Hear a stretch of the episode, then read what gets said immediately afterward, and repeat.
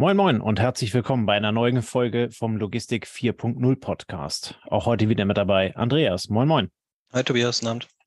Andreas, äh, es ist ein wenig her, zeitlich gesehen. Äh, da haben wir uns Anfang des Jahres äh, mal mit dem, mit dem Thema äh, der, der Verbände in der Logistik äh, beziehungsweise der Verbandsarbeit beschäftigt ähm, und haben da äh, verschiedene Verbände mal vorgestellt.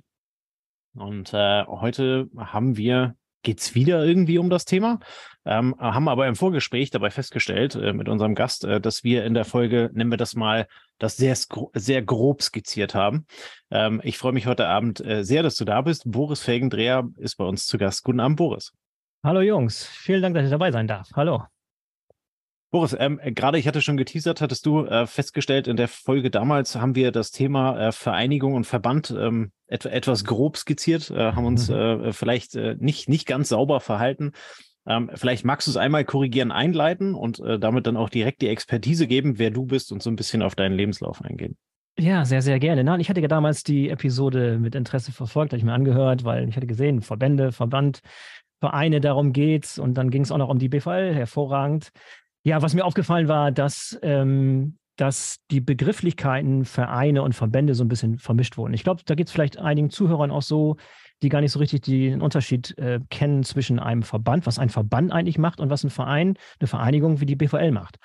Ganz grob gesprochen, ein Verband wie die, der BIG beispielsweise, für die CAP-Dienstleister oder eine BGL beispielsweise als Verband, ist tatsächlich ein Interessensverband, der auch Lobbyarbeit macht, die zum Beispiel eine Niederlassung in Berlin oder in Brüssel haben und sich tatsächlich für die Belange, auch die politischen Belange der Mitglieder einsetzen. Und das ist etwas, was die BVL eigentlich traditionell gar nicht macht. Deswegen habt ihr auch keine Positionspapiere und solche, solche Arten von Dingen auf der Webseite von der BVL beispielsweise gefunden. Denn die BVL ist tatsächlich ein Verein im traditionellen Sinne, wie man Mitglied eines Vereins ist. Das heißt, das Ziel von der BVL ist, die Mitglieder zusammenzubringen zum Interessensaustausch, zum äh, Information Sharing, zum einfach zum, zum Austausch und zum Netzwerken. Und es geht dabei nicht darum, die Interessen ähm, der Mitglieder gegenüber der Politik in Berlin oder in Brüssel zu vertreten. Das sind so ein bisschen so die grob die, die großen Unterschiede, die aber die, also ein wichtiger Unterschied in dem, in dem, in dem Moment. Ja, sehr coole Erklärung. Ähm, das war jetzt das Intro, ähm, worum es heute geht. Ähm, gucken wir nochmal auf dich. Ähm, willst du uns mal ein paar Worten so deinen Werdegang äh, mitgeben, damit wir wissen, wer sitzt denn heute da? Ja, sehr, sehr gerne. Ja, ich habe äh, in Anführungszeichen vielleicht einen interessanten Werdegang, wenn man sich anschaut, was ich heute mache und was ich in der Vergangenheit gemacht habe. Wenn man ein bisschen reinguckt, also ich beschäftige mich jetzt seit seit etwas über 15 Jahren tatsächlich mit den Themen Logistik, Supply Chain und da insbesondere um das Thema Digitalisierung. Ursprünglich komme ich aus dem Marketing. Ich habe Marketing studiert, habe viele Jahre in den USA verbracht und habe da in verschiedenen Marketingrollen äh, äh, gespielt und bin dann 2009 tatsächlich in der Logistik gelandet. Äh, damals für ein kleines damals noch verhältnismäßig unbekanntes kleines Startup aus den USA, die gerade in, Amerika, äh, in Europa Fuß fassen wollten mit dem Namen GT Nexus. Wir hatten damals irgendwie, keine Ahnung, zu dem Zeitpunkt 100, 100 ähm, Mitarbeiter und hier so eine kleine Handvoll in, in Hamburg und ich war einer so First Person on the Ground sozusagen, die hier in Europa das Geschäft mit aufbauen sollten und das Marketing mit aufbauen sollten. Genau, das war 2009. Das Ganze ist gewachsen. Also nochmal kurz zur GT Nexus ist eine cloud-basierte Plattform für globales Supply Chain Management, also cloud-basierte ähm, Visibilität und, und Transportmanagement, alles cloud-basiert, was damals 2009 revolutionär neu war. Das heißt, es, da, damit war schon mal die Aufgabe vor, vor, vorgezeichnet, was man da so machen muss. Man muss sozusagen die Europäer bekehren dazu, dass man zukünftig seine globalen Supply Chains besser in der Cloud managen sollte. Ähm, ich habe da also dann sukzessive ein Marketing-Team aufgebaut und das Unternehmen ist gewachsen von 100 auf 200 auf 500. Da sind wir fusioniert, dann waren wir 1000 und irgendwann sind wir dann aufgekauft worden für, keine Ahnung, 650 Millionen Dollar irgendwie von der Firma Infor, ein, ein Softwareunternehmen, bei dem ich dann auch ein paar Jahre war, ähm, äh, die auch ähm, dann äh, die Plattform weitergeführt haben, sozusagen, die existiert auch heute noch. Also es das heißt heute Infor Nexus, das Ganze. Also es gibt die Plattform und die Anwendung noch, ist auch im Einsatz. Naja, jedenfalls ähm, habe ich dann noch ein, ein paar Jahre verbracht ähm, äh, mit elektrischen Ladestationen für Elektrofahrzeuge, auch US-amerikanische Anbieter, der hier wachsen wollen. Da, siehst, da seht ihr schon, ähm, so das war so ein bisschen meine Expertise da ich auch in den USA studiert habe, da viele Jahre gelebt habe, sozusagen die beiden Welten irgendwie zu verbinden. Ähm, und was ich vielleicht noch dazu erwähnen sollte, ist, dass ich nicht nur ein Marketing Manager oder ein Marketingleiter in so einer traditionellen Rolle, wo man einfach nur Events macht oder irgendwie einfach nur Werbekampagnen macht, sondern mir war es von Anfang an wichtig, tatsächlich auch äh, die Branche selber zu verstehen. Das heißt, ich habe mir von Anfang an Mühe gegeben, einfach ein Experte in all diesen Themen Logistik, Supply Chain, Lieferketten zu werden ähm, und habe auch ganz früh angefangen, dann schon Inhalte zu kreieren. Auch das war 2009, 2010 relativ neu, dass man nichts verkauft, sondern dass man über Inhalte bekannt wird und über Expertise und Thought Leadership und solche Dinge ähm, sich einen Namen macht, Vertrauen gewinnt und so sozusagen eine Marke aufbaut. Äh, da habe ich immer auf Wert gelegt bei meinem Team beispielsweise. Und so habe ich mir halt äh, über die Jahre angeeignet, äh, diese Fähigkeiten und diese Insights, die ich habe über, über alle Themen Logistik, Supply Chain. Also ich würde mich als Generalisten bezeichnen. Ich habe einen sehr, sehr breiten Überblick, äh, weiß aber auch, wo meine Grenzen sind. Also ich habe nie wirklich in der Logistik operativ gearbeitet.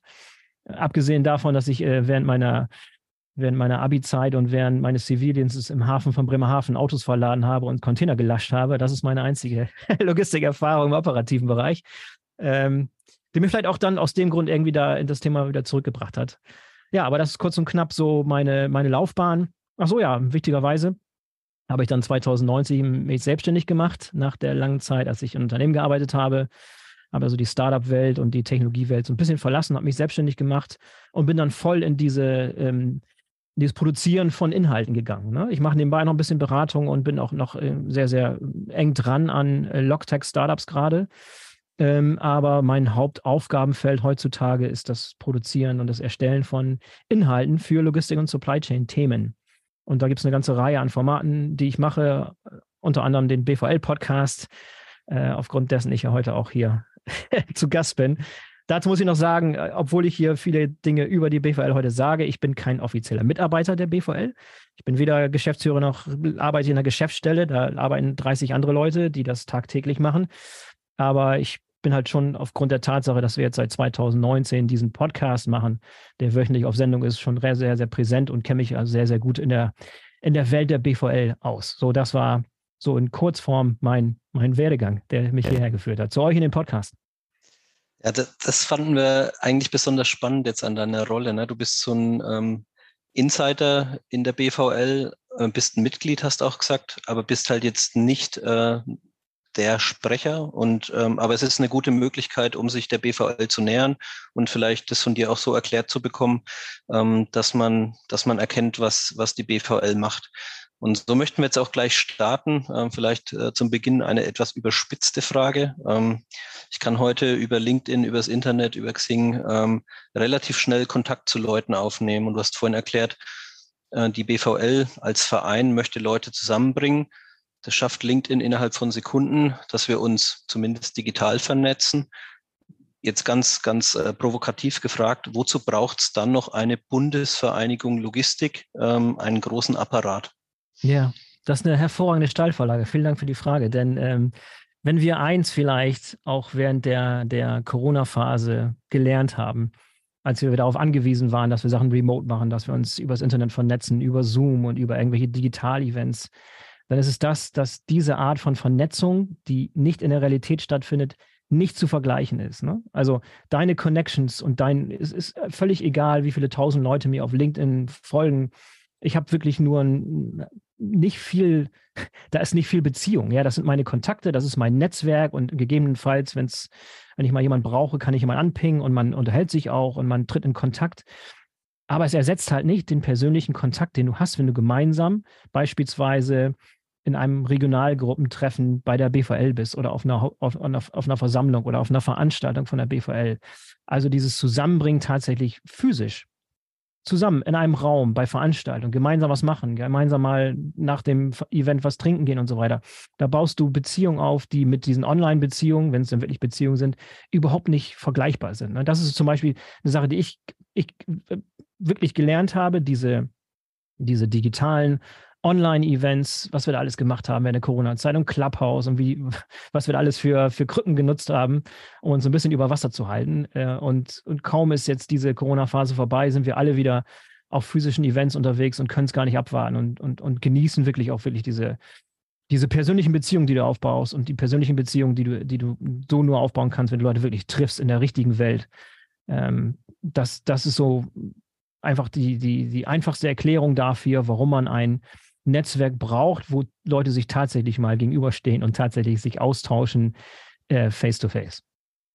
Das heißt, diese Beziehung zu schaffen, ist auch einer eurer Hauptzwecke vermutlich. Ähm, aber ihr nutzt auch verschiedene, verschiedene Möglichkeiten, da können wir vielleicht später nochmal drauf eingehen. Vielleicht, vielleicht auch nochmal ein bisschen weiter ausgeholt. Wen spricht die BVL als Mitglied an? Also wer, ja. wer kann sich dort angesprochen fühlen? Wer, wer findet bei euch da eine Heimat, eine Plattform? Ja, ich würde das so beschreiben, dass die BVL schon ein sehr, sehr großes Zelt aufmacht, in der Hinsicht, dass es wirklich alle anspricht, die irgendwas mit Logistik zu tun haben, beziehungsweise die sich für Logistik interessieren. Das geht also von Studierenden los. Es gibt viele Programme und auch Initiativen und auch Gruppen für Studenten über Young Professionals, dann einfach Individuen, die Unternehmen arbeiten und eine persönliche Mitgliedschaft haben, aber auch Unternehmen, die Unternehmensmitgliedschaften haben und dann sozusagen Kontingent an, an Leuten, die, die, die dann wirklich eine Mitgliedschaft haben.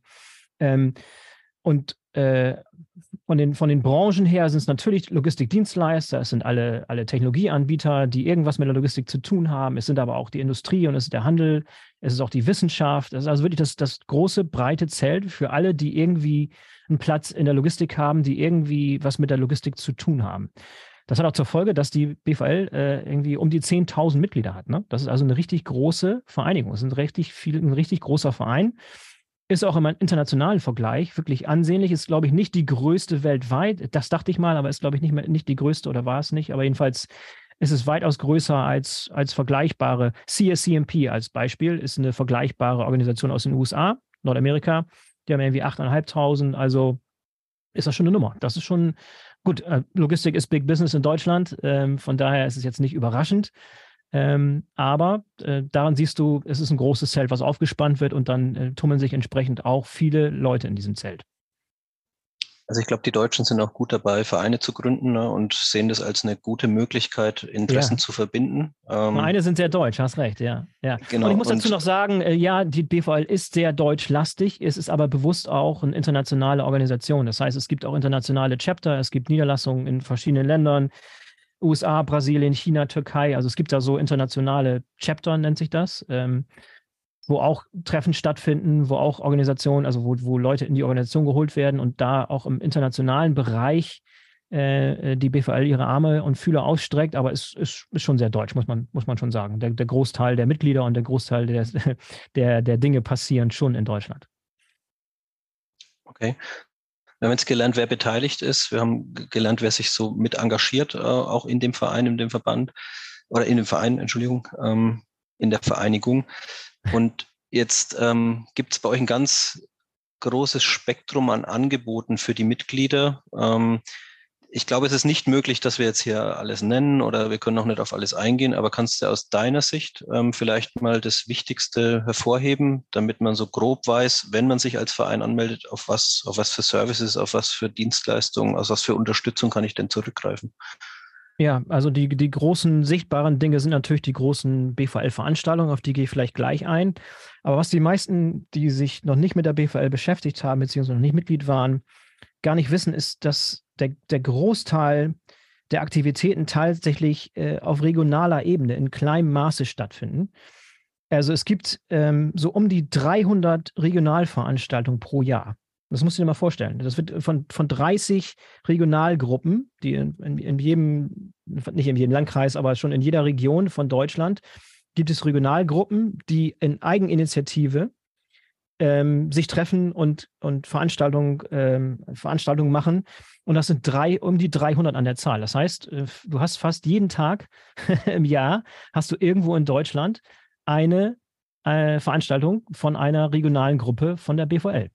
Und wenn du gibst einen, gibst einen Katalog äh, von Veranstaltungen auf der Website, da kannst du gucken im Mai, also wirklich jeden Tag ist da irgendwo was, eine Werksführung, eine Zusammenkunft zu verschiedensten Themen. Also das ist so was unter der Unterfl äh, Oberfläche passiert, was vielen gar nicht so, so klar ist, was da so 300 Events ist eine, ist eine riesen, ist eine Riesenmenge. Und dann ähm, gibt es natürlich diesen großen Bereich der, der Weiterbildung und des Seminarbereichs. Das heißt, es gibt ein ganzes Spektrum an Dingen, wo sich Leute weiterbilden können, auch auf verschiedensten Leveln, ne? vom Gabelstaplerfahrer bis zum Logistikmanager und höher. Also da gibt es eine, eine, ganz breite Spanne von Dingen, die dann angeboten werden. Und dann natürlich ähm, die, die großen Events, die viele Leute wahrscheinlich kennen, allen voran der Deutsche Logistikkongress, der in diesem Jahr zum 40. Mal stattfindet. Das heißt, das, der erste Kongress war 1984. Ähm, also kein Jahr ausgelassen, nicht mal während der Corona-Zeit, wo wir das Ganze irgendwie äh, versucht haben, digital zu machen. Also das ist eine Institution, ja, die wird auch noch viele Jahre weiterlaufen. Ähm, da sind jeweils irgendwie so 3000 oder, oder noch mehr Besucher, die dort kommen. Ist immer noch so die, die große Konferenz für die Logistikbranche, wo die Logistikbranche einmal im Jahr trifft. trifft. Das ist so ein bisschen das, das Zugpferd und das, was die meisten Leute einfach, einfach von der BVL kennen. Hinzu kommen aber noch so beispielsweise das Forum Automobillogistik, was jetzt in Kürze wieder stattfindet für die Automobillogistiker. Dann gibt es einen Handelslogistikkongress, der jetzt kürzlich in Köln war. Und jetzt im Juni gibt es noch ein Logtech-Festival ähm, äh, in Hamburg, wo wir versuchen, auch so ein bisschen so die, die Brücke zu schlagen zwischen dem, sag ich mal, Establishment und der neuen Startup, äh, Startup-Welt und Logistik, äh, Logtech, äh, kleinen Logtech-Startups die mal zusammenzubringen, also das Zelt noch mal ein bisschen größer zu machen und das Angebot noch ein bisschen zu erweitern. Genau, was ich vorhin schon erwähnte, ähm, die ganzen Förderkreise und, und, und die ganzen äh, Regionalgruppen, das ist schon eine riesengroße Sache, die dann auch irgendwie auch gemanagt werden muss. Ich habe es vorhin erwähnt, das sind 30 Leute, Pi mal Daumen, vielleicht noch mehr, 30, 35 Leute, die in der Geschäftsstelle in Bremen dort sitzen und sich um nichts anderes kümmern, um diesen gesamten großen Verein da am Laufen zu halten. Und das ist schon, ist schon einiges an Arbeit und äh, bin ich echt beeindruckt. Jetzt, nachdem ich so ein bisschen einen Blick in, äh, so rein gemacht habe. Ich habe ja viele Jahre von außen so die, die BVL be betrachtet und war selber nur Besucher auf dem Deutschen Logistikkongress. Erstmal so hinter die Kulissen zu schauen und selbst mitzuhelfen, das ist schon, schon sehr, sehr bemerkenswert, muss ich sagen. Also der Deutsche Logistikkongress, ich glaube, das ist das, wo jeder zuerst drüber stolpert, äh, wenn, mhm. wenn man BVL hört. Ähm, aber du hast das jetzt ganz gut beschrieben. Es ist fein verästelt, es geht in die Branchen rein. Ähm, es bietet für die verschiedenen, sag ich mal, ähm, Rollen in der Logistik ähm, Angebote. Gucken wir jetzt, gucken wir jetzt mal so Richtung Medien und vor allem auch Richtung BVL Podcast. Ähm, du produzierst den Podcast, du, äh, du hast teilweise Top-Gäste. Also vor kurzem war, glaube ich, äh, Wolfgang Krupp, Inhaber von Trigema bei euch. Ja. Ähm, und, und dann äh, bietest du praktisch diese Gespräche auch der Logistikbranche. Ähm, wie passt der Podcast in das BVL-Angebotsspektrum? Ja, ist so ein bisschen ähm, so der, mm, der, der, ursprüngliche Bedarf war der, dass, man, dass wir Inhalte gleichmäßig, regelmäßig über das gesamte Jahr verteilt haben wollen. Und nicht nur beispielsweise beim Deutschen Logistikkongress oder bei den anderen großen Events, wo wir Inhalte auf dem Level präsentieren können und Diskussionen und Gesprächspartner und, und, und halt Sprecher und, und Gäste äh, von dem Niveau äh, irgendwie einmal im Jahr oder zweimal im Jahr, sondern wir wollen das regelmäßig den Zugang zu solchen Gesprächspartnern bieten. Und da ist natürlich ein Podcast idealerweise geeignet. Wir machen das jetzt seit Ende 2019, anfangs irgendwie alle zwei Wochen und dann relativ schnell auf wöchentlich umge, umgeschwenkt und haben inzwischen, ja, je nachdem, wie man rechnet, irgendwie 160 bis 190 von diesen Episoden dabei gehabt. Und auch da ist die Idee, das große Zelt aufzuspannen. Ne? Wir haben schon alle dabei gehabt, vom wirklich vom, vom LKW-Disponenten bis ähm, zum CEO von den größten Logistikunternehmen bis zu größten bekannten Leuten wie Nico Rosberg oder, oder Sascha Lobo. Also da auch so ein bisschen der, so der, die, die Idee, auch mal über den Tellerrand hinauszuschauen und auch mal Leute zu, reinzuholen, die mit der Logistik nicht unmittelbar was zu tun haben, die aber die relevante, über, relevante, äh, über verwandte Themen sprechen können. Genau, also das war die ursprüngliche Idee, dass man sozusagen übers Jahr hinweg ähm, so peu à peu jeden, jeden, jede Woche mit unseren Hörern in Kontakt treten kann und hochqualitativ hochwertige Inhalte bieten kann und Gespräche auf dem Level, die man normalerweise nur auf einer großen Bühne vom großen Publikum machen könnte und damit entsprechend großem Aufwand genau, das, das war die Idee und die ist ähm, sehr, sehr gut aufgegangen, super gut einge angekommen, also eingeschlagen, kann man sagen, wenn man sich die, die Entwicklung des Podcasts anschaut, sind wir sehr, sehr zufrieden damit. Und das ergibt auch das Feedback der Leute, wenn wir es mal einholen und wenn die Leute auf Events treffen und so weiter. Dann war das schon die richtige Entscheidung zum richtigen Zeitpunkt. War auch verhältnismäßig früh. Da muss ich auch nochmal hinzu sagen, wie ich da in die Rolle reingerutscht bin. Ich habe vorhin erwähnt, dass ich so sehr, sehr früh damit angefangen habe, Inhalte zu erstellen über die Logistik, über Supply Chain. Und ich habe meine ersten Podcasts aufgenommen für GT Nexus damals. Das hieß Supply Chain Radio, haben wir es damals genannt. Hatte auch mit GT Nexus nichts zu tun. Wir haben nicht über GT Nexus gesprochen. Wir haben Leute eingeladen und haben über Logistik und Supply Chain Herausforderungen gesprochen. Das war damals super neu, super frisch. Da hat noch kein Mensch äh, Podcast gehört. Ja, wir waren so allein auf weiter Flur sozusagen. Das muss irgendwie, ja, wirklich sehr, sehr früh, 2012, 13, 14 sind wir damit angefangen. Ne? Das war also sehr, sehr früh. Ähm, genau. Und ähm, dann habe ich irgendwann in der ersten Zeit, also ich war schon immer von, von, von vornherein Podcast-Fan. Als Podcast das erste, die erste Welle kam, war ich der Erste, der dabei war und es gehört hat. Da habe ich meinen ersten Podcast produziert. Und dann war aber lange Zeit die Situation, dass ich wirklich nur Englisch, englischsprachige Podcasts hören konnte, weil es gar keinen deutschen, guten deutschen Podcasts gab. Also war einfach nichts. Da war nichts, nichts, was, was sich lohnte, sich anzuhören. Und das hat sich dann wie so schlagartig geändert. Das muss so 2017, 18 irgendwann gewesen sein, wo ich dann gedacht habe, oh, hier ist ja richtig guter Inhalt. Also gibt es da richtig gute Shows, richtig gute Inhalte schon und bin dann auch äh, so ins, ins, deutsche Podcasting gekommen und ähm, habe die Idee dann irgendwann der BVL vorgeschlagen und habe dann irgendwie auch aus, aus der Kiste rausziehen können, die Dinge, die ich zu dem Zeitpunkt schon gemacht hatte.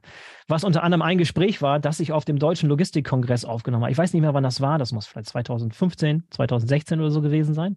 Da habe ich eine Podcast-Aufnahme auf dem Deutschen Logistikkongress gemacht, wo mir Leute angeguckt haben, wo ich so ein bisschen aussah mit, da hatte ich so ein Headset auf, also so, so wie so ein, wie so ein Sportreporter, ne? Also wirklich, dass man wirklich auch in, in, im Raum stehen kann, weil ich hatte kein Studio und stand ich da mit meinem Headset und habe damals Holger Holger Schmidt, ja, Holger Schmidt heißt er, glaube ich, ein Journalist von der, von der Frankfurter Allgemeinen Zeitung einfach angesprochen. Der hatte gerade ein Buch veröffentlicht zum Thema Digitalisierung in Deutschland. Den habe ich angepinkt und dann kam der zu Gast und dann hat er noch ein bisschen sein, sein, sein Buch da ausgegeben am Stand und ich habe ein tolles Podcast-Gespräch mit dem geführt, was sich im Prinzip so anhört wie, die, wie Gespräche, die ich äh, heute führe. Vielleicht bin ich äh, hoffentlich ein bisschen besser geworden, aber vom Prinzip her war das damals schon das, was ich heute sozusagen jede Woche mache. Sehr spannend. Äh, die Reise können wir ja sehr gut äh, nachvollziehen. Wir sind auch irgendwo Ende 2019 gestartet, äh, sehr ähnlich.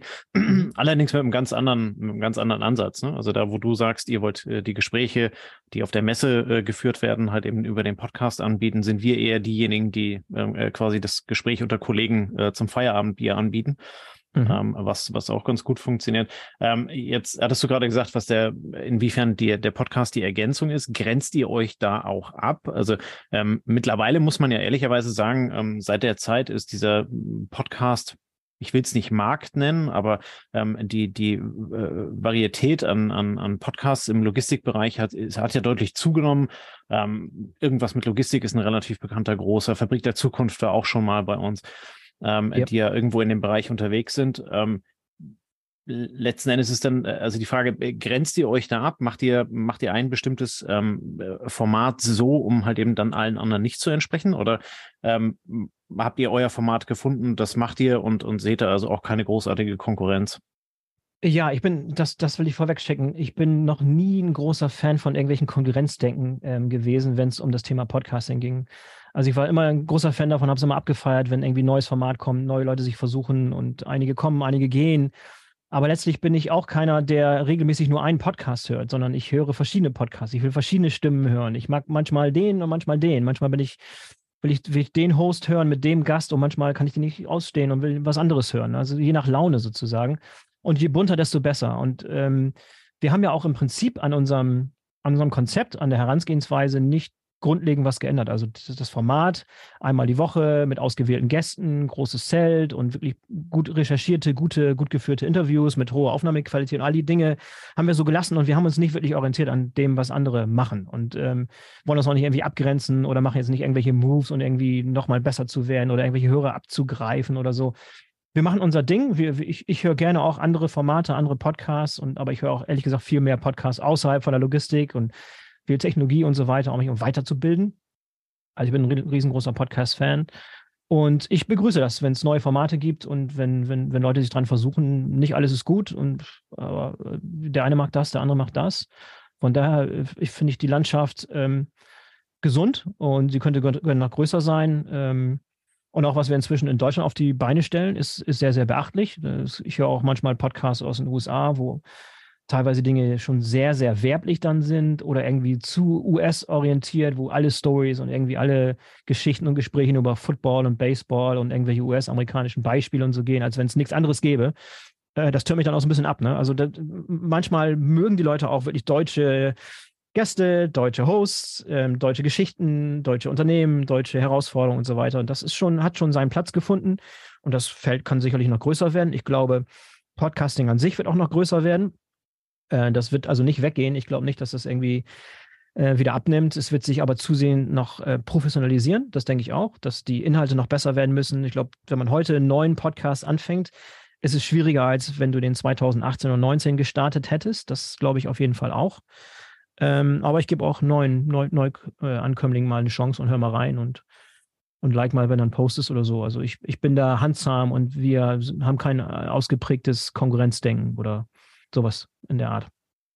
Ja, wir vergleichen es, also wenn es in Bezug auf unsere Folgen ist, vergleichen wir es immer mit dem Buffet, ne? weil wir auch oft die Frage kriegen, wie viele Hörer habt ihr denn und wie lange hören die Hörer die Folgen und dann dann erklären wir das meistens so, dass wir sagen, es ist ein Buffet, du kannst dir aussuchen, was dir passt und was du möchtest. Und es ist ja auch, wenn man mehrere Podcasts hört, nicht so einfach, äh, jede Folge zu hören, auch rein zeitlich. Ne? Und ja. das würde ich jetzt hier vergleichen mit dem Food Court oder mit so einem Food Truck Festival. Wenn du natürlich 10, 15 Trucks da stehen hast und jeder bietet seine Spezialitäten an, dann macht es noch mehr Spaß, da zu sein. Und so würde ich diese Podcast-Landschaft ähm, wahrscheinlich ähnlich wie du beschreiben. Je vielfältiger, desto besser. Und ja. äh, so kann man sich gegenseitig auch ein bisschen befruchten und kann mal reinhören und es verändert sich dann zum Besseren und das Beste oder das, was dann am längsten, äh, am, am meisten Widerhall findet, äh, das, das besteht ja dann auch. Ja? Äh, so ja. kann man es auch sagen. Ja, ich hätte auch nichts dagegen, wenn es noch Leute gäbe, die noch mal mehr in Details und noch mehr, mehr in Nischen reingehen würden und noch mal mehr technischer werden und noch mal mehr im Detail. Ja, also das ist ja mhm. auch eine, aber das muss sich auch erstmal jemand trauen, weil dann wird die Nische immer kleiner oder die Zuhörer immer weniger und du musst trotzdem regelmäßig diese Podcasts veröffentlichen. Das ist ja auch nicht einfach. Ne? Also die Konsistenz, du, wenn du das machst, dann musst du das schon, du musst einen langen Horizont haben. Du musst dir das, das auf, auf Jahre hinweg machen. Du musst es konsistent machen und das ist halt echt viel Arbeit. Ne? Das habt ihr selber wahrscheinlich äh, selber erlebt, dass es kein, kein Zuckerschlecken ist, wenn man wenn es richtig machen will.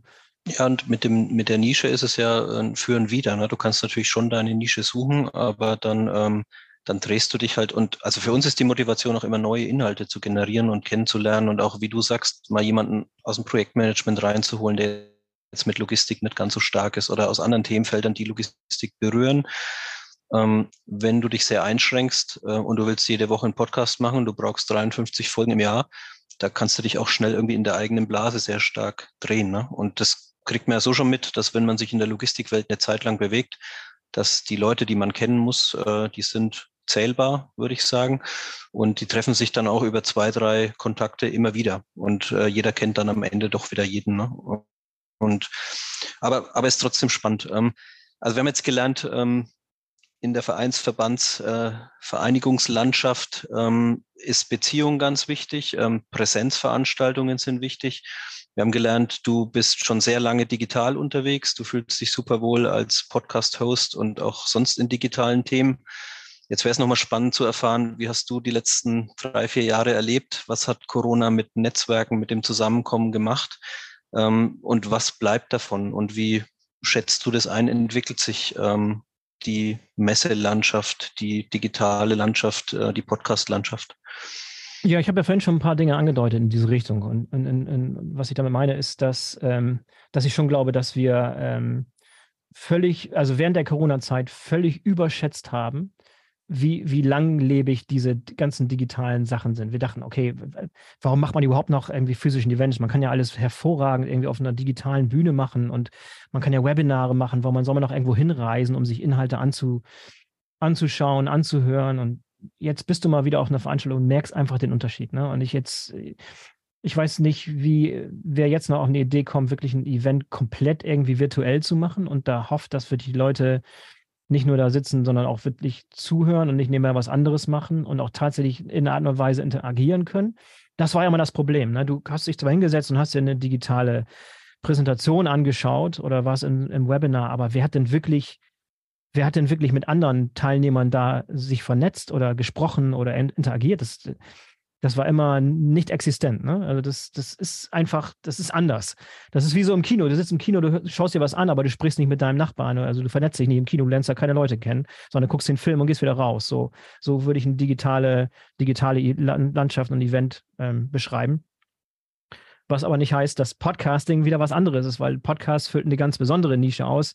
Das will ich machen, während ich was anderes mache, wenn ich ganz alleine sein will, wenn ich irgendwie nur mich ganz konzentrieren will und nebenbei was anderes machen will, was nicht wichtig ist, Hund spazieren, ähm, einkaufen, wie auch immer, irgendwas nebenbei machen. Also ich glaube, die Nische ist da und die wird auch bleiben, aber alles, was eine Aufmerksamkeit an einem Bildschirm erfordert, wo ich da sitzen muss und mich darauf konzentrieren muss, was am Bildschirm passiert und da irgendwie versuchen zu interagieren, das ist aus meiner Sicht nicht ähm, dasselbe wie ähm, ja, physische Events. Also das ist so, das ist mein Blick darauf. Kann sein, dass irgendwann mal das Metaverse kommt, aber das ist, glaube ich, weit, weit, weit entfernt und wird lange Zeit noch nicht äh, die physische Welt ablösen. Was aber auch nicht heißt, dass ähm, physische Events nicht irgendwie auch anstrengend sind. Ich war also gerade auf der Transportlogistik beispielsweise. Und ich glaube, das letzte Mal, als ich da war, war 2000, wann war der letzte? 2017 vielleicht, als ich da war oder so. Das kam mir irgendwie, ich war überwältigt. Also das war, da war so viel, da war so viel Leute und das war irgendwie, das war ein bisschen too much. Also so eine riesengroße Messe mit so vielen Besuchern habe ich mich selber irgendwie ein bisschen gar nicht so richtig wiedergefunden. Dann, da mag ich lieber eine ähm, ein, ein Event oder ein eine Kongress im Format von einem deutschen Logistikkongress, wo die Teilnehmerzahl noch einigermaßen überschaubar ist. Also wenn du da jemanden treffen willst, dann wirst du den da auch treffen. Und das ist nicht so erschlagen wie bei der Transportlogistik, wo, wenn du da keinen festen Plan hast, dann, dann gehst du da völlig aus den Fugen und überlässt alles dem Zufall. Und das habe ich in diesem Fall so ein bisschen fast gemacht und bin da ein bisschen untergegangen. Also ich glaube, ich muss auch erstmal wieder lernen, wie man auf sich auf so großen Konferenzen da richtig, richtig verhält und das Beste rausholt. Ist mir nicht so ganz gelungen. War die auch da? Ich weiß nicht. Nee, wir waren leider nicht da. Ähm, wir waren vor kurzem aber in äh, Dortmund auf der Interday äh, Testcamp. Ähm, das war auch so die erste größere Messe mal wieder, wo wir waren. Richtig. Wobei ja. die also im Vergleich zur Transportlogistik auch äh, sehr, sehr klein ist. Ähm, aber ja, doch, also ich, ich verstehe, was du, was du sagst mit diesem, mit dieser physischen Präsenz, ähm, Menschen zu sehen. Diese Webinare sind zwar inhaltlich immer gut, aber die Messe macht ja dann halt eben auch dieses, dieses Zwischenmenschliche und im Zweifel also auch das Bier danach dann halt eben aus. Ja. Ne? Und ähm, das, das, das sind halt eben Dinge, die, nennen wir das mal so, äh, uns in der Corona-Zeit nicht gelungen sind, äh, sie so darzustellen, ähm, wie, wie es dann halt eben vorher der Fall war und wie es auch jetzt ja scheinbar wieder der Fall ist. Ja. Insofern ähm, bin ich da, bin ich da äh, sehr bei dir äh, von der Meinung her. Wobei ähm, letzten Endes dieses, dieses Podcasting ja auch eine, eine, eine Art von, von ähm, ja, wie soll man das sagen, digitalem äh, Content ist ähm, der halt eben dann begleitend zu so einer Messe dann halt eben ähm, dann auch laufen kann. Ähm, du mhm. sagtest, ihr habt da immer wieder äh, dann halt eben auch entsprechend Gäste mit dabei. Ähm, was, was können denn eure BVL oder die Mitglieder der BVL ähm, in den nächsten Monaten von euch erwarten? Geht da der Fokus wirklich wieder in Richtung nur dieser Präsenzveranstaltung? Ähm, oder äh, plant ihr dann das als hybrides Modell mit Veranstaltungen und Podcasts oder hat das eigentlich überhaupt nichts miteinander zu tun? Du meinst beim Deutschen Logistikkongress oder allgemein bei, bei den Veranstaltungen, die jetzt kommen? Generell bei euch. Äh, generell ähm, gibt es natürlich und gab es immer schon das Webinar-Angebot. Das gab es vor Corona, das gab es während Corona und das gibt es auch nach Corona. Ne? Es gibt also diese digitalen Angebote, Angebote on Demand. Kannst du Podcast, äh, kannst du ähm, Webinare dir anhören. Natürlich wird der Podcast auf keiner Weise irgendwie äh, im, im Zweifel eher noch mehr werden als weniger. Also wir looken, äh, wir, wir gucken uns neue Formate an, neue Ideen. Es könnte sein, dass da in Kürze nochmal ein bisschen nochmal eine Schippe oben drauf gelegt wird. Das werden wir also definitiv ausbauen. Womit wir sehr, sehr gute Erfahrungen gemacht haben, ist äh, Live-Podcasts. Das haben wir ein paar Mal ange angetestet auf dem Deutschen Logistikkongress, auf dem Forum Automobillogistik, auf dem Handelslogistikkongress habe ich es gemacht. Also auf der Bühne tatsächlich einen Podcast aufnehmen. Das funktioniert sehr, sehr gut. Und ich habe auch eine Theorie, warum das so gut funktioniert, weil, also ich persönlich zum Beispiel bin kein großer Fan oder, äh, oder, anders beschrieben, ich kann mich schlecht auf eine Präsentation konzentrieren, die jemand auf einer Bühne gibt, gerade dann, wenn sie so eingespielt ist und wenn jemand sich da hinstellt und klick, klick, klick durch die Slides und dann irgendwie noch so eine Art Text da vorführt, habe ich immer persönlich Schwierigkeiten, äh, da reinzufinden, ähm, mich darauf zu konzentrieren und wirklich das, was hängen bleibt. Wenn allerdings da zwei Leute sitzen, die ein Gespräch führen, dieses Gespräch, das ist das, was mich irgendwie reinzieht, wo ich dann irgendwie dann doch dabei bleibe. Da habe ich einen besseren Zugang dazu. Das heißt, ähm, mir bleibt auch mehr hängen und ich bin mehr im Gespräch drin und ich lerne. dadurch mehr. So, das ist vielleicht meine, meine persönliche äh, Art und Weise, wie ich ganz gut lerne und äh, gut Informationen aufnehmen kann, aber so scheint es anderen Leuten auch zu gehen. Denn das Feedback, was wir bekommen haben, wenn ich auf der Bühne jemanden interviewe, genau wie ich es im, im, Studio auch tue, aber halt vor dem Publikum und die Zuschauer, Zuhörer, die sind vielleicht auch Podcast-Hörer und sehen das mal live auf der Bühne, das hat einen gewissen Charme. Ähm, das mögen sehr, sehr viele sehr, sehr gerne. Und da ist ein Two for One sozusagen. Also du hast halt, du bedienst da den Inhalt für die Leute, die da sind und du hast vielleicht auch noch eine Podcast-Aufnahme, die du dann im Podcast-Kanal senden kannst. Also hast du damit auch mal so ein, noch mal ein breiteres Publikum. Das habe ich ein paar Mal sehr, sehr erfolgreich gemacht. Das werden wir definitiv auch ausbauen. Das werdet ihr auf dem, auf dem Logtech-Festival, werde ich was machen. Ich werde es auf dem Deutschen Logistikkongress mehrmals machen. Habe es auf dem Handelslogistikkongress gemacht. Also da in die Richtung gehen wir auch, dass wir sozusagen Inhalte kreieren, die sowohl live konsumiert werden können, als auch danach noch on demand dann im Podcast-Kanal. Also ist auch ein klasse Angebot, ähm, eine Möglichkeit dabei zu sein, wenn man es zeitlich nicht geschafft hat, ne, es in den Kalender unterzubringen. Ähm, ja. Also finde ich, finde ich sehr gut. Also nochmal danke, du hast uns jetzt äh, die BVL, glaube ich, deutlich näher gebracht. Ähm, also zumindest geht es mir so, als ich, sie, als ich sie vorher gekannt habe. Ist auch spannend, äh, von jemandem zu hören, der da direkt mitwirkt. Du hast aber ja auch in der Vorstellung vorhin gesagt, äh, du hast auch noch andere ähm, Wissensgebiete und wir würden jetzt nochmal auf eins äh, schwenken. Das Thema E-Mobility ähm, taucht auch bei dir in deinem Lebenslauf auf. Ähm, die Diskussion um alternative Antriebe geht jetzt schon eine ganze Zeit. Ähm, bei den privaten Autos äh, ist es schon ein Stück weiter als jetzt im Speditionsbereich. Wie schätzt du das mit deiner Expertise? Wir haben vorhin gehört, ähm, du warst im Vertrieb von E-Ladesäulen, glaube ich, tätig. Also bist, bist ja in der Branche aktiv gewesen. Äh, wie schätzt du den Stand der Diskussion ein und wo geht es vor allem für Spediteure und den professionellen Transport? Äh, wo geht es dahin? Ja, also nicht im Vertrieb. Ich war nicht im Vertrieb von Ladestationen, oh, aber ich habe für einen Anbieter von elektrischen Ladestationen gearbeitet. Nie im Vertrieb. Vertrieb ist irgendwie doch nicht da meine Sache. Schon im Marketing, aber ähm, Genau, also ich kenne mich schon in dieser Welt ein bisschen aus und weiß von daher auch, was noch für große Hürden vor uns stehen, bevor die, die, die, die Welt der kompletten alternativen Antriebe tatsächlich Wirklichkeit wird. Ähm, äh, aber vielleicht ein bisschen was zum Thema selbst äh, alternative Antriebe. Also ich war natürlich sehr, sehr stark fokussiert auf Battery äh, Operated Vehicles, also BEVs, also batteriebetriebene Fahrzeuge, die aufgeladen werden müssen an Stationen, sowohl PKWs als auch ähm, zukünftig Busse und LKWs und so weiter. Also da waren auch schon Pläne zu dem Zeitpunkt am Start, in welche Richtung das da gehen soll.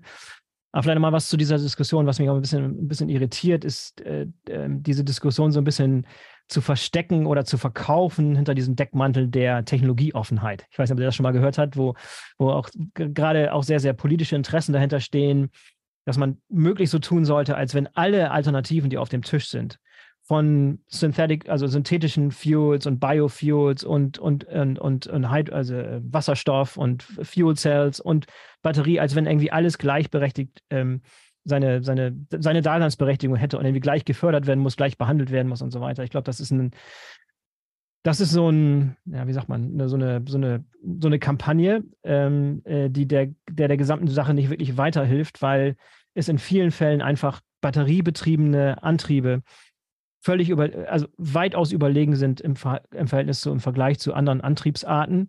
Und wenn wir uns wirklich die Förderung und die Konzentration und die Forschung und so weiter so weit streuen, werden wir in, äh, in, in, Rückstand geraten in, in, im Vergleich zu anderen Nationen, im Vergleich zu anderen, anderen Bereichen, die alles Richtung batteriebetriebene Antriebe legen. Und wir werden, der, der Abstand wird immer größer werden. Äh, was ich damit sagen will, ist, dass, dass in vielen Bereichen batteriebetriebene Antriebe siegen werden. Ähm, bei natürlich der, im Speditionsbereich, im Schwerlastbereich wird das noch eine ganze Zeit dauern. Ähm, da warten alle händeringend darauf, dass endlich E-LKWs mit, mit, mit Reichweite und, äh, und entsprechender äh, Power an, an den Start kommen. Das geht alles viel zu langsam. Ähm, aber ich bin großer Fan von elektrobetriebenen ähm, LKWs, ähm, habe da sehr, sehr große Hoffnung drin. Ich glaube, dass wir da noch viel, viel mehr Gas geben müssen. Wir müssen viel mehr Augenmerk und viel mehr Geld in die Hand nehmen, um die Infrastruktur aufzubauen. Das wird der nächste große äh, Bottleneck sozusagen sein, wenn die Fahrzeuge dann kommen und das Ganze zu koordinieren. Riesengroßer Aufwand. Ich kenne halt auch diese Welt und ich weiß, wie schwierig das ist, die Politik davon zu überzeugen und die Kommunen und Unternehmen und das ist halt so viele Player, das ist halt super schwer, das Ganze in Gang zu bringen, aber wir haben keine andere Wahl. Ähm, gerade auch dann nicht, wenn wir nicht weiter abgehängt werden wollen von, von anderen Nationen, die uns da wirklich den Rang ablaufen. Also ich würde mir wünschen, dass sowohl die deutschen Autohersteller als auch die deutschen Lkw-Hersteller die besten Fahrzeuge, äh, die besten elektrobetriebenen Fahrzeuge der Welt herstellen. Äh, und dass wir wirklich sehr, sehr schnell hier ähm, komplett dekarbonisieren können. Ein paar große Player haben sich ja in diese Richtung schon committed. Und ähm, also, ja. wie gesagt, wir haben verschiedene äh, Themen beleuchtet. Wir haben, wir haben halt hauptsächlich erkannt, ähm, es geht ja nicht nur ums Fahrzeug, es geht ja um die Infrastruktur außenrum, wie du es auch beschrieben hast, ne? sei es jetzt Lade oder Tank oder Nachfüllmöglichkeiten und sei es dann auch ähm, um die Technik, wie kann ich diese Systeme am Laufen halten, was habe ich für Werkstattangebote, was passiert mit dem Spediteur, der mit seinem Fahrzeug in den Iran fährt, ähm, kommt er auch wieder zurück. Ja? Mhm. Und äh, ist eine spannende Diskussion, die im, ja, in der Realität äh, komplexer ist, als sie manchmal gemacht wird. Ne? Vielleicht ist es auch so. Ja, ja sehr interessant. Und wenn es dann nochmal Richtung globale Supply Chain geht und Richtung Schiffsverkehr und Richtung Flugverkehr und hast du da eine Meinung zu oder ist das noch schwieriger einzuschätzen? Oh, ich kann vielleicht ein bisschen was sagen zum Thema globale Lieferketten. Ich meine, das war ja so ein bisschen mein, mein, mein Thema, ähm, in, in dem ich so 2009 eingestiegen bin, wo das Thema globale Lieferkettentransparenz damals schon ein heißes Thema war. Und das ist 2023 noch genauso ein heißes Thema. Das ist 14 Jahre her. Und wenn ich mal so schaue, habe ich manchmal das Gefühl, dass noch nicht, dass noch nicht mehr Fortschritt gemacht wurde, als gemacht werden hätte können. Was aber damit zusammenhängt, dass diese, diese Welt so unglaublich komplex ist. Es ist so einfach zu sagen, ja, guck mal, hier ist, macht doch alles über eine Plattform. Aber wie viele wenn du wirklich eine globale Lieferkette hast, wenn du ein Adidas oder ein Puma oder ein Nestle oder ein Siemens oder ein BMW bist, hast du Tausende oder Zehntausende von verschiedenen Ökosystempartnern in deinem, in deinem Netzwerk, in deiner Lieferkette. Keiner, es, es gibt heute kein einziges Unternehmen, was komplette Visibilität in, in alle Prozesse und alle Datenströme hat. Es gibt einige, die haben so einen kleinen Blick darin, die haben hier so vereinzelt mal ähm, Containerlieferungen, aber auch die sind teilweise mit, mit, mit Datenproblemen behaftet. Ähm, keiner hat End-to-End-Visibilität über alle Prozesse und alle, alle, alle, alles, was in der Lieferkette passiert, obwohl wir diese Versprechen schon 2009, 2010, 2011 und 12 und so weiter gemacht haben. Auch die Technologieanbieter natürlich entsprechend große Visionen aufgefahren und haben erklärt, wie Cloud alles, ähm, alles lösen kann und der Allhalsbringer ist. Ähm, jetzt sitzen wir 2023, wir sind immer noch nicht weiter. Nicht, also ist vielleicht nur übertrieben dargestellt, dass wir nicht weitergekommen wären, aber ich hätte da mir, mir viel, ja, viel mehr, viel mehr gewünscht und bin so ein bisschen, bisschen enttäuscht, dass ich immer noch so viele Leute, also Anwender aus der Praxis höre, die heute noch mit enormen Problem in Bezug auf Visibilität zu kämpfen haben. Also was für Visibilität herrscht, um wirklich Entscheidungen treffen zu können, auch proaktiv Entscheidungen zu, treffen zu können. Und entsprechend sind Leute in der Corona-Phase natürlich auch entsprechend vor die Wand gefahren mit dem Ganzen. Ähm, also gut, das, das ist so ein bisschen mein Steckenpferd, das beobachte ich seit, seit vielen, vielen Jahren und bin so ein bisschen frustriert, dass da noch nicht, dass wir da nicht weitergekommen sind und dass die, die Probleme immer noch, noch herrschen und ich immer noch so viele Leute aus der Praxis noch heute höre, die sagen, oh, ja, es gibt die Tools und ja, die sind super teuer und ja, aber die Datenqualität und ich habe trotzdem da ein Problem und ja, hatte ich mir anders vorgestellt. Ich habe damals auch eine größere Vision versucht zu verkaufen und jetzt sitzen wir 2023 und ja, immer noch, immer noch schwierig. Aber ähm, nichtsdestotrotz ähm, wird da auch noch viel, äh, viel passieren. Ähm, ich glaube auch ähm, jetzt, wo Künstliche Intelligenz nochmal mit dazukommt, nochmal so wirklich Quantensprünge macht ähm, und die richtig eingesetzt werden kann, auch in Bezug auf äh, Struktur in unstrukturierte Daten äh, beispielsweise zu bringen, dass du die ba Daten auch entsprechend nutzen kannst. Und das ja nicht nur anzuzapfen, sondern du musst in einem Format vorliegen, wo sie, sie Sinn machen und wo du sie anwenden kannst und wo du basierend darauf auch äh, Entscheidungen treffen kannst. Und viele der Probleme lagen immer daran, dass, dass, äh, dass die Datenqualität nicht da war oder die Daten in einem Format vorlagen, was nicht lesbar oder nicht verwertbar war. Ich glaube, da kann Künstliche Intelligenz äh, viel dazu beitragen und ich äh, habe sehr, sehr große Erwartung und ähm, bin sehr optimistisch in Bezug auf was gerade im Bereich Künstliche Intelligenz da gerade passiert. Wo man jetzt nicht sagen kann, dass ChatGPT die Lösung für alle Probleme ist, aber diese Art von, diese Art von KI, die da an den Start kommt und die Art und Weise, wie man mit Daten und, und Maschinen interagieren kann über natürliche Sprache und wie auch diese, diese Sprachmodelle äh, entsprechend Daten verstehen können, Daten analysieren können und Daten auch ähm, aufbereitbar machen können. Finde ich, find ich bemerkenswert. Und da ist sehr, sehr viel Potenzial. Ich glaube, das ist nochmal so ein richtiger, so, so, eine Triebfeder, die, die, die noch einiges bringen wird in den, in den nächsten ja, Monaten und Jahren. Okay, sehr cool. Vielen Dank. Ähm, vor allen Dingen, was du, was du sagst, äh, damit bleibt ja dann auch noch jede Menge äh, Content für unsere Podcast-Folgen, ne? sowohl für eure als auch für unsere, die man damit, damit füllen kann. Da geht es dann auch nicht leer. Das Thema ist ja bei weitem noch nicht zu Ende erzählt. Richtig. ähm, äh, du bist Podcast-Host, ähm, hast viel mit der BVL zu tun, hast äh, nebenbei das eine oder andere gemacht ähm, und äh, du hast auch noch eine Agentur plus Umami, ähm, heißt äh, ist japanisch, heißt köstlich. Wie bist du auf den Namen gekommen? Ähm, ich, ich, war da persönlich noch nie in Japan, aber ich bin sehr großer Fan von der japanischen Küche und äh, eines meiner Lieblingsgerichte sind, sind japanische Nudelsuppen, also so äh, Udon-Nudelsuppen beispielsweise oder, oder vietnamesische Pho-Suppen. Und das Beste an Vorsuppen ist dieser Geschmack, dieser, dieser herzhafte, fleischige, salzige Geschmack, der im Japanischen Umami genannt wird. Also dieser, dieser, also die, die Japaner kennen zwischen süß, sauer, salzig und bitter noch einen zusätzlichen Geschmack, der heißt Umami. Das ist halt dieses herzhafte, was an einer richtig guten Fleischbrühe sozusagen, so dass das gewisse Extra macht. Ohne Umami wäre wär eine Vorsuppe äh, sozusagen nicht genießbar oder nicht das, was eine Vorsuppe wirklich ausmacht. Das, das war so der Gedanke, dieses Plus-Umami, sorry, dieses Plus-Umami, das extra ein bisschen mehr Geschmack an dem Ganzen. Äh, und ich war immer äh, eigentlich ein, äh, habe mir immer gedacht, dass die, die Art und Weise, wie Unternehmen kommunizieren, immer so ein bisschen langweilig, immer so ein bisschen unattraktiv, immer so ein bisschen, bisschen mehr Pep verdient hätte. Ein bisschen mehr Geschmack, ein bisschen mehr Umami. Und so, das war die Idee. Jetzt stellt sich allerdings raus, dass die meisten gar nicht wissen, was Umami heißt. Und ich dachte, ja, klar, kennt doch jeder. Und plus Umami, das ist doch jedem sofort geläufig und muss doch jeder sofort verstehen, was das heißt. Hat sich herausgestellt, war jetzt nicht der, nicht der beste Markenname, geht nicht gerade von der Zunge, muss man immer buchstabieren und bleibt nicht wirklich hängen. Einige wissen es und sprechen mich an und sagen, ja, super, ich bin auch ein Fan und ich habe sofort verstanden, worum es geht. Aber die meisten haben es nicht verstanden. Ist mir auch nicht so wichtig, ehrlich gesagt, weil, weil ich auch häufig gar nicht so nach außen auftrete und die Agentur irgendwie vermarkte, ähm, weil ich ehrlich gesagt aus, ausgebucht bin mit dem, was ich mache und ich bin völlig ausgelastet und bin gar nicht äh, irgendwie draußen aktiv mit dem Namen und, und, und, und mache da groß Radau und mache da keine Akquise oder so, halte ich eher den, Bach flach, äh, den Ball flach. Aber das ist der Hintergrund der, äh, de, des Namens, plus Umami, genau. Ja, sehr gute, sehr gute Idee und man kommt gut ins Gespräch auf jeden Fall damit. Ähm, wir, haben, wir haben noch ein paar kleine Fragen vorbereitet, einfach, dass man dich noch ein bisschen besser kennenlernt. Du hast äh, vorhin erzählt, du warst lange in den USA, du hast an der University of Texas in Austin studiert. Verbindet dich heute noch was mit Austin? Hast du da noch irgendwie äh, Connections oder ja, ich habe noch ein, zwei Leute, die, die noch, äh, die nicht mehr da sind, aber dahin zurückgegangen sind. Und ich sage vielleicht ein paar Dinge zu Austin. Wer Austin, Texas kann, einmal Texas, ah, hier, Cowboy, Cowboy Land und konservativ und, äh, und George W. Bush und so weiter. Das war auch damals die Zeit, ehrlich gesagt.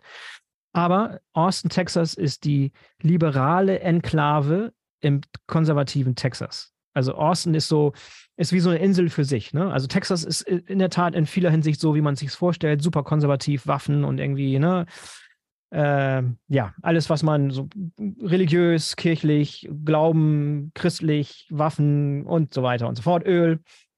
Und da gibt es halt diese e-, Enklave, äh, die nennt sich Austin, Texas. Und das ist halt schon seit jeher eine Stadt gewesen, wo sich ähm, Live-Musiker, Künstler, Hippies, Studenten treffen und irgendwie ein ganz anderes Lebensgefühl darstellen, als es eigentlich in Texas der Fall ist. Also das war für mich, ich habe hab die Stadt mal irgendwann besucht als ich damals ein Praktikum in den USA gemacht habe und dann habe ich die Stadt gesehen und die Uni gesehen und gesagt, das ist ja mega. Wie geil ist diese Stadt denn, bitteschön? Wetter ist top. Äh, und das war damals so die erste Phase, die erste Tech-Phase in der Tech-Bubble, Dotcom-Bubble und so weiter. Da war Austin riesengroß. Dann ging es wieder so ein bisschen runter und in den letzten Jahren ist Austin wieder komplett zum, zum Hype, zur Hype-Stadt und Hype-Thema geworden. Es gibt sehr, sehr viele ähm, Unternehmer, die alle aus dem Silicon Valley wechseln Richtung Austin, Texas es gibt auch ganz, ganz viele Podcaster, interessanterweise, die alle aus Austin, Texas kommen oder beziehungsweise dahin gezogen sind. Also viele der Podcaster, ob es ein Tim Ferriss ist oder, ähm, oder ein Joe Rogan, die wohnen inzwischen alle in Austin, Texas. irgendwie so ein, keine Ahnung, ein Magnet äh, für, für Podcaster aus irgendeinem Grund. Damals gab es keinen einzigen Podcaster, weil Podcast noch keine, noch keine richtige Sache war, aber es ist eine hervorragende Stadt, tolle Uni. Ähm, aber ich war viele Jahre nicht da, ehrlich gesagt.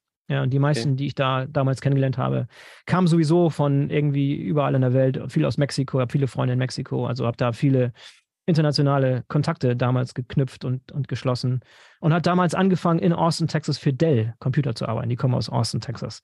Das war mein erster Arbeitgeber damals. Okay, sehr cool. Ich glaube, da gibt es auch eine kleine Regionalkonferenz, die nennt sich South by Southwest. Äh, wer da mal South die Chance Southwest. hat, teilzunehmen. Ne? Da, ja, da war ich da, damals, da war es noch ein kleines Music, also ich habe mich mehr so das ähm, darauf fokussiert, das war ein Musikfestival und so ein äh, auch äh, ein Filmfestival, ehrlich gesagt. Ne? Also waren so mhm. Filmstars und, und Independent Films und auch diese Szene ist super, super toll in Austin. Gibt da tolle Independent Kinos und so weiter, wo du irgendwie, wo Quentin Tarantino so, einen, so einen privaten Filmabend gemacht hat und solche Dinge. Also tolle Stadt, wer mal die Chance hat, sollte sich die Stadt auf jeden Fall, Fall angucken. Okay, noch ein Thema reißen wir an. Uh, der Logistics Tribe ist ein weiterer internationaler Podcast von dir. Was sind da deine Schwerpunkte?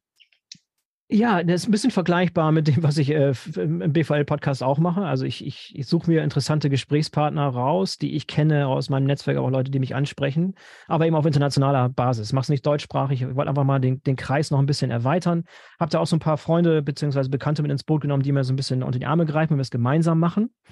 Ähm, das ist ehrlich gesagt auch schwieriger, als ich dachte. Ich hätte am Anfang mal gedacht, dass es noch wesentlich einfacher wäre, noch andere Leute dafür zu begeistern, irgendwie auch mal Host zu sein, mal also so ein, so ein Moderator zu sein. Und davor schrecken verhältnismäßig viele zurück, beziehungsweise trauen sie das nicht zu oder sind dann doch nicht so gut, wie sie dachten oder wie auch immer. Das ist eigentlich gar nicht so, so einfach. Ich dachte am Anfang, das wäre wesentlich einfacher und würde mehr so ein großes Zelt aufmachen und mehr Leute vors Mikro bekommen als Moderator. So habe ich dann irgendwie ein bisschen geändert mache viele Sachen selber, habe immer noch ein paar, paar vertraute Partner, die es mit mir gemeinsam machen.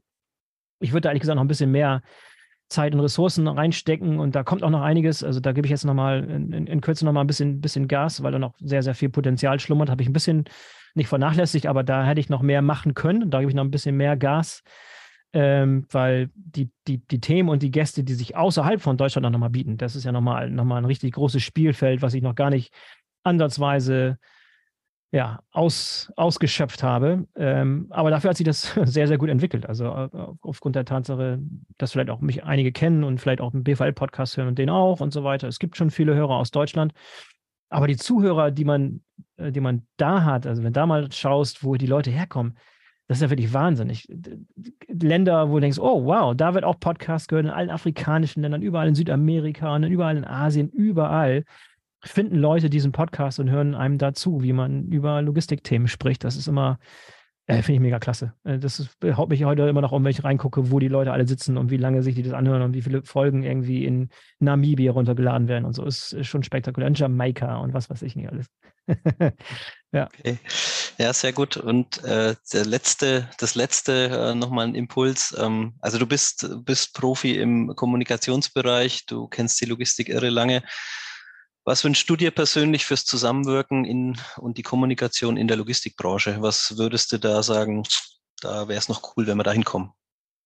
Ähm, ich glaube, es, es, werden ja schon einige Anstrengungen gemacht, ähm, die Logistik nach außen besser darzustellen. Ich glaube, da haben wir immer noch ein bisschen Luft nach oben. Ich glaube, die Logistik und das Supply Chain Management verkauft sich noch nicht so gut, wie sich verkaufen könnte wir haben so ein bisschen profitiert jetzt von der Corona-Phase, als Lieferketten und Supply Chain Logistik irgendwie aller Munde war und wir so ein bisschen Aufschwung, eine Aufwertung erwartet äh, oder erfahren haben. Aber ich glaube, da ist noch viel mehr drin. Ich glaube, die meisten Leute, die sich nicht mit der Logistik auskennen, denken noch so, ja, das ist äh, ja, was man irgendwie notgedrungenerweise machen muss, was hinter den Kulissen stattfindet, in irgendwelchen Warehousern, äh, in irgendwelchen Lagerhäusern und irgendwelchen Containerhäfen und so weiter. Ähm, und ich glaube, das Image der Logistik und des Supply Chain Management hat noch Luft nach oben. Und ich würde mir wünschen, dass wir uns es noch, noch besser gelingt, irgendwie die Story noch besser zu transportieren. Da geben wir uns Mühe. Wir haben uns auch mal zum Ziel gesetzt, auch immer ein bisschen Leute irgendwie, auch in Podcasts zum Beispiel, dass Leute mal den Podcast hören, die jetzt nicht unbedingt aus der Logistik kommen, einfach um die, um das ganze Feld, um den ganzen Wirtschaftsbereich ein bisschen aufzuwerten, interessanter zu machen und irgendwie darzustellen, wie, wie, wie cool es wirklich sein kann, was für Technologien unterwegs sind und mit welchen innovativen Dingen hier eigentlich schon gearbeitet wird. Ähm, da würde ich mir hoffen, dass wir da noch ein bisschen besser an einem Strang ziehen und da noch ein bisschen mehr Gas geben und die, den Wirtschaftsbereich Logistik selber noch mal ein bisschen ein bisschen besseres Licht darstellen können. Ähm, da werden schon gute Dinge gemacht. Es gibt gute äh, Wirtschaftsmacher beispielsweise, die, die, das, die das versuchen nach außen zu kommunizieren und auch für junge Leute interessant zu machen und so weiter. Die BVL gibt sich Mühe. Ähm, aber ich glaube, da ist noch ein bisschen, bisschen Potenzial und das kann man noch, kann man noch besser machen. Ich glaube, ähm, ich glaube, da tun wir auch vielleicht unseren Teil dazu, dass vielleicht mal der eine oder andere zuhört, der jetzt ähm, darüber vielleicht den, den Weg in die Logistik findet. Ich gebe mir beispielsweise mal Mühe, finde es toll, wenn junge Leute zuhören. Ich gehe auch immer auf Leute zu und viele Hörer kommen auch auf mich zu, auf Veranstaltungen beispielsweise, die irgendwie äh, bei der Deutschen Verkehrsakademie oder so arbeiten und irgendwie Speditionskaufmann lernen oder, oder Logistik studieren. Junge Leute, finde ich hervorragend. Und das für die ist das Medium Podcasting natürlich auch ideal geeignet. Sehr, sehr affin für solche Dinge. Ja, aber insgesamt wünsche ich mir, dass wir noch besser ähm, kommunizieren, wie geil eigentlich Logistik und Supply Chain sein können. Da tragen wir ja letzten Endes dann mit unserem Podcast äh, dazu bei, ne? da so ein Lebensgefühl dann halt eben mit weiterzutragen, das weiter zu verbreiten. Ja. Ähm, insofern finde ich das immer sehr wertvoll, sich an der Stelle dann halt eben auch zu vernetzen, um das von vorhin nochmal aufzugreifen, dich auch mal bei uns im Podcast drin zu haben und halt eben so eine Idee davon zu geben, was, äh, was ihr dort transportiert. Ja. Super. Ähm, für unsere Gäste haben wir am Ende immer eine obligatorische letzte Frage. Ähm, die wollen wir natürlich auch dir stellen. Und zwar ähm, gibt es irgendeine Art von Medium, sei es ein Buch, Film, Podcast, Podcast hm? oder irgendein anderweitiges Medium, ähm, was dich auf deiner Reise, auf deinem Karriereweg äh, inspiriert hat, das zu tun, so wie, so wie du es jetzt tust oder in der Zukunft äh, halt eben gerade tust. Gibt es da irgendwas, was du unseren Hörern empfehlen kannst? Ähm, ja, ich gebe ich geb eine Empfehlung, die vielleicht ein bisschen außer Art schlägt oder die vielleicht noch nicht gemacht wurde. Vielleicht geht es nicht ganz in die Richtung äh, von dem, was du gerade beschrieben hast, aber es ist nicht, nichtsdestotrotz sehr, sehr hilfreich. Ich finde ein Buch enorm wertvoll, das heißt Why We Sleep. Das ist von Matthew Walker. Matthew Walker ist einer der führenden Schlafforscher mhm. der Welt. Und dieses, dieses Buch, vielleicht nochmal ein paar Schritte zurück. Ich habe euch ja meine Historie erzählt, in, in welchen Bereichen ich gearbeitet habe. Solche fast-moving Startups und international, US-basiert und transatlantische Flüge und, und Jetlag und diese Dinge. Und äh, dieses Buch über das Thema Schlafen, also Why We Sleep, hat meine Augen geöffnet in Bezug auf, wie wichtig Schlaf für jeden ist. Selbst die Leute, die denken, ah, komm, also, ihr, kennt, ihr kennt auch diese, äh, ne, die, die Machos, die glauben, dass sie auch mit drei oder vier Stunden Schlaf auskämen und das auch irgendwie 20 Jahre durchhalten können und je, je weniger du schläfst und je früher du aufstehst oder je später du ins Bett gehst, desto härter bist du und desto mehr siehst du wie der absolute Überflieger aus. Ähm, ich glaube, langfristig ähm, funktioniert das nicht. Und dafür hat mir dieses Buch die Augen geöffnet. Ich, ich war, äh, war einfach verblüfft. Selbst wenn du glaubst, ja klar, verstehe ich schon, Schlaf super wichtig. Aber was da für Details in diesem Buch drinstehen, inwiefern Schlaf wirklich Einfluss auf alles hat, was du machst, auf deine, auf, auf, auf die Art und Weise, wie du alterst, auf die Art und Weise, wie dein Immunsystem funktioniert, auf die Art und Weise, wie du dich konzentrieren kannst, wie du artikulierst, wie du Sachen verstehst, wie du lernst. Hervorragend. Ist ein allgemein gültiger Ratschlag für alle, äh, nicht nur für die Leute, die den Podcast hören, sondern für jeden.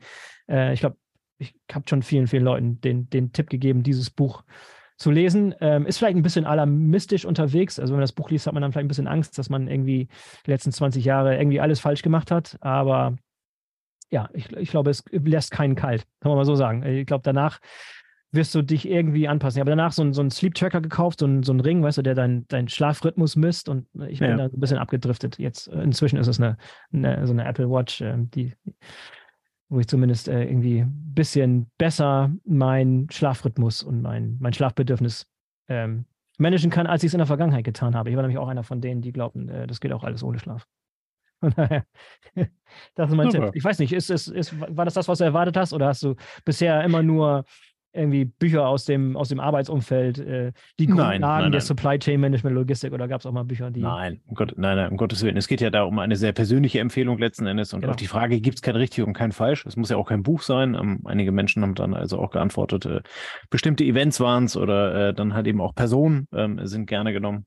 Ja, gibt es eine lange Liste, aber ich lasse mich mal heute, heute belasse ich es äh, bei, dem, bei dem Buch äh, Why We Sleep okay. von Matthew Walker, genau. Okay, sehr gut. Tobias, Tobias, ich muss gerade ganz fett grinsen, weil ich ja deinen dein, äh, Lebensrhythmus kenne.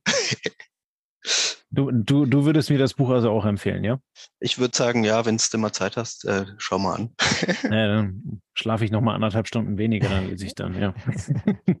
Na, ich werde es mir mal durchlesen. Äh, mal gucken, ob wir darüber eine Folge machen. Das bezweifle ich gerade noch. Aber vielen lieben Dank für den Tipp. Ähm, äh, wir packen den unten in die Shownotes rein. Ähm, und Sehr äh, dann Aber ohne, ohne Affiliate-Link. kein, Sowieso. Kein, kein Coupon-Code, kein Affiliate-Link. Ja, genau. Super. Ähm, Boris, wir sind am Ende angelangt. Wir, vielen herzlichen Dank, dass du da warst. Ähm, die Zeit, die du mitgebracht hast, ähm, es war sehr erfrischend, sehr kurzweilig, ähm, letzten Endes auch sehr spannend. Mhm. dann halt aus eurem Leben, aus dem, aus dem BVL-Podcast-Leben äh, so ein bisschen was und aus deinem Leben dann auch jede Menge zu erfahren. Insofern herzlichen Dank, dass du da warst. Es hat sehr viel Spaß gemacht und äh, wer weiß, auf welcher Präsenzmesse wir uns dann mal über den Weg laufen. Und ja. dann verhaften wir dich vielleicht mal auf eine Live-Folge. Müssen wir dann Unbedingt. mal gucken. Unbedingt, das müssen wir unbedingt mal machen. Vielen Dank für die Einladung, hat mir super gefallen. Danke fürs kurzweilige Gespräch, für die guten Fragen und ich hoffe, die, da war das eine oder andere dabei für den Zuhörer und es war nicht zu, zu persönlich, beziehungsweise hat auch irgendwie was ein bisschen was gebracht und nicht nur unterhalten. Genau. Also ich fühlte mich sehr gut unterhalten und hat mir auch einiges gebracht. Spätestens der Tipp ganz am Ende sollte dann jeden Mal zum, äh, äh, jeden Mal zum Denken anregen. Insofern vielen lieben Dank. Ähm, und äh, wir, liebe Hörer, hören uns nächste Woche Freitag wieder bei der nächsten Folge. Wir wünschen euch ein schönes Wochenende, genießt den Abend und bis dann. Ciao, ciao. Das war eine neue Folge des Logistik 4.0 Podcasts. Wir möchten dir helfen, neue Themen im Bereich der Logistik zu entdecken, zukünftige Entwicklungen und Trends kennenzulernen und dich mit anderen Logistikern zu vernetzen. Um regelmäßig zu neuen Folgen informiert zu werden, werde Mitglied in unserer Gruppe Logistik 4.0 auf LinkedIn oder folge den Logistik 4.0 Profilen auf Twitter, Facebook oder Instagram. Unsere Folgen werden mit Hilfe unserer Patreons produziert. Besonderer Dank gilt dabei unserem Patreon 4.0 der Firma Bord. Weitere Informationen, wie auch du unseren Podcast unterstützen kannst, findest du auf unserer Homepage logistik4.0.de. Hast du einen interessanten Themenvorschlag oder möchtest du dich als Interviewgast bewerben, kontaktiere uns per Mail an logistik4.0 at gmail.com. Bei persönlichen Kontaktanfragen an uns schreib uns gerne dein Anliegen dazu, damit wir wissen, wie wir diese Anfrage einordnen können und dich unter dem täglichen Spam schnell herausfischen können. Vielen Dank und weiterhin viel Spaß mit unserem Logistik 4.0 Podcast.